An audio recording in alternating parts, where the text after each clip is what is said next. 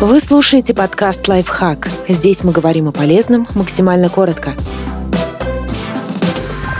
Семь способов поднять себе настроение. Плохие дни бывают у всех. Эти советы помогут вам не погружаться в негатив с головой и научиться переключаться.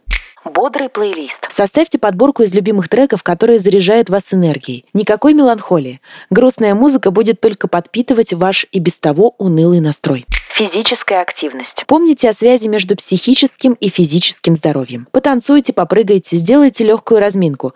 Все это поможет вашему организму выработать дозу эндорфинов.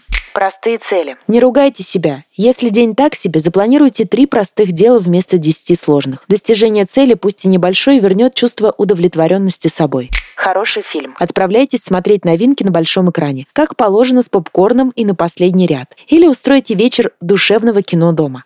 Маленькие желания. Если прямо сейчас вы не можете отправиться в долгожданное путешествие, то наверняка способны сделать что-то менее масштабное, но приятное. Подумайте, что именно. Вкусная еда, теплая ванна, спонтанная покупка. Такие вроде бы мелочи работают безотказно. Медитация. Она снижает уровень стресса и регулирует эмоции. Сидеть в позе лотоса до просветления не нужно. Достаточно простых упражнений, которые помогут переключиться с тягостных мыслей и эмоций.